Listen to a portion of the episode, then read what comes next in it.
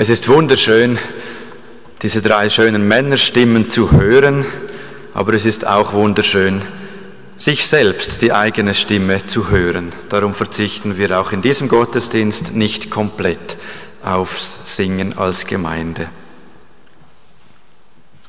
Ja, liebe Gemeinde, einen Satz, den wir heute bereits einmal gehört haben, stelle ich an den Anfang der Predigt. Denn Gott hat seinen Sohn nicht in die Welt gesandt, dass er die Welt richte, sondern dass die Welt durch ihn gerettet werde.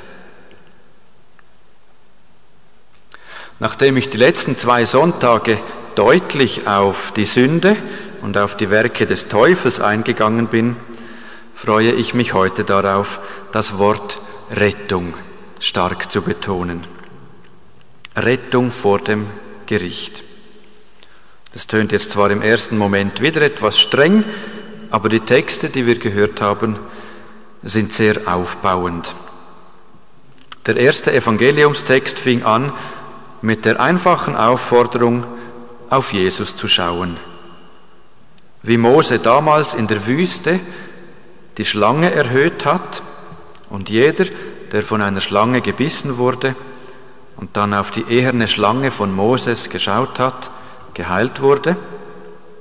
Wer einigermaßen bibelfest ist, mag sich an diese Geschichte erinnern. So sollen auch wir einfach auf Jesus schauen, auf dieses Licht. Auf Jesus schauen und gut ist, ganz einfach ausgedrückt. Wer an ihn glaubt, der wird nicht gerichtet. Es ist nicht schwerer als das. Auf Jesus schauen, um diese Aufforderung zu verstehen, hilft uns das Hungertuch. Auf Jesus schauen heißt, zum Licht zu kommen, sich beleuchten lassen, sich durchleuchten lassen, sich der Wahrheit aussetzen. So zu leben, dass man die Wahrheit oder eben das Licht nicht zu scheuen braucht. Letzten Sonntag haben wir das Lutherlied Ein feste Burg ist unser Gott gesungen und in der einen Strophe wahrgenommen, wie eben ein Wörtlein, das heißt ein Wörtlein Wahrheit, ihn fällen kann. Mit ihn fällen ist der Teufel gemeint im, im Lied. Ein einfaches, kurzes, präzises Wort Wahrheit, und schon sind die Werke des Teufels kaputt und dahin. Der Teufel kann sich nur halten, wo die Wahrheit nicht ausgesprochen ist. Oder im Bild mit dem Licht gesprochen, wo man das Licht hasst und nicht will, dass die eigenen bösen Werke beleuchtet, respektive aufgedeckt werden, da ist der Teufel mächtig. Und das ist eben das Gericht.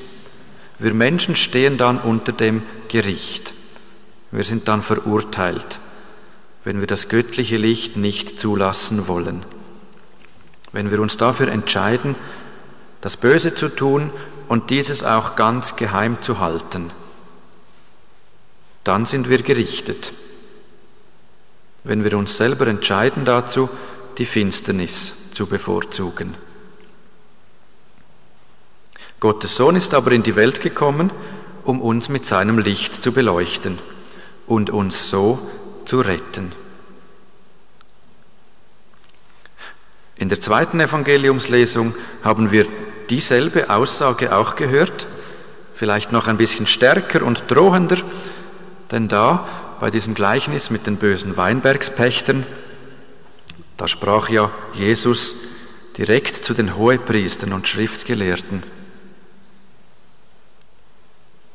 Das ist übrigens wichtig, liebe Gemeinde, dass wir immer darauf achten und uns fragen, zu wem spricht Jesus eigentlich? Nicht jede Bibelstelle spricht immer direkt zu uns. In diesem Fall, jetzt, da spricht Jesus zu den hohen Priestern und Schriftgelehrten. Das sind nicht wir. Niemand von uns ist Hohepriester im Tempel zu Jerusalem. Mich selbst könnte ich allenfalls in die Kategorie der Schriftgelehrten einordnen, aber so ganz vergleichbar ist das auch nicht. Vor 2000 Jahren waren das schon nicht die genau gleichen Leute wie die Pfarrer heutzutage. Also, Jesus spricht zu diesen Hohepriestern und Schriftgelehrten und sagt ihnen durch das Gleichnis, ihr wärt eigentlich Gott, Pachtzins schuldig. Aber statt dass ihr auf die Knechte, die Propheten gehört hättet, habt ihr sie weggejagt. Und mich, den Sohn Gottes, mich werdet ihr töten. Und dabei ist euch doch der Psalm 118 bekannt, wo der Satz mit dem Stein darin vorkommt, den die Bauleute verworfen haben, der dann aber zum Eckstein, zum tragenden Grundstein geworden ist. Nun, liebe Gemeinde, liebe Gäste aus St. Petersburg, zu wem wollen Sie gehören? Zu den Hohenpriestern und Schriftgelehrten, die wütend werden wegen diesem Gleichnis, die Jesus weghaben wollen um jeden Preis, die die Wahrheit nicht hören wollen und die nicht gerettet werden wollen? Oder wollen sie lieber gerettet werden durch das Wort der Wahrheit? Das Jesus zu ihnen spricht. Wollen sie sich der Wahrheit aussetzen, sich selbst, das heißt ihr ganzes Leben beleuchten lassen und durchleuchten lassen und zu Jesus sprechen, nimm du alles weg von mir, was nicht schön aussieht, wasche du, Jesus, alles rein mit deinem teuren Blute, was an mir schmutzig ist, mach du alles neu. Ich verspreche Ihnen, liebe Gemeinde, wenn Sie diesen Jesus, diesen Stein, den die Bauleute verworfen haben, zum Eckstein machen Ihres Gebäudes, Ihres Lebens, wenn Sie ihn in Wahrheit und im Geist anbeten und sich seinen Strahlen aussetzen, die Strahlen der Liebe sind, dann können Sie sich darauf gefasst machen, dass Sie schon bald mit dem Psalmvers aus dem 118. Psalm danken und sprechen, vom Herrn ist das geschehen und ist ein Wunder vor unseren Augen. Amen.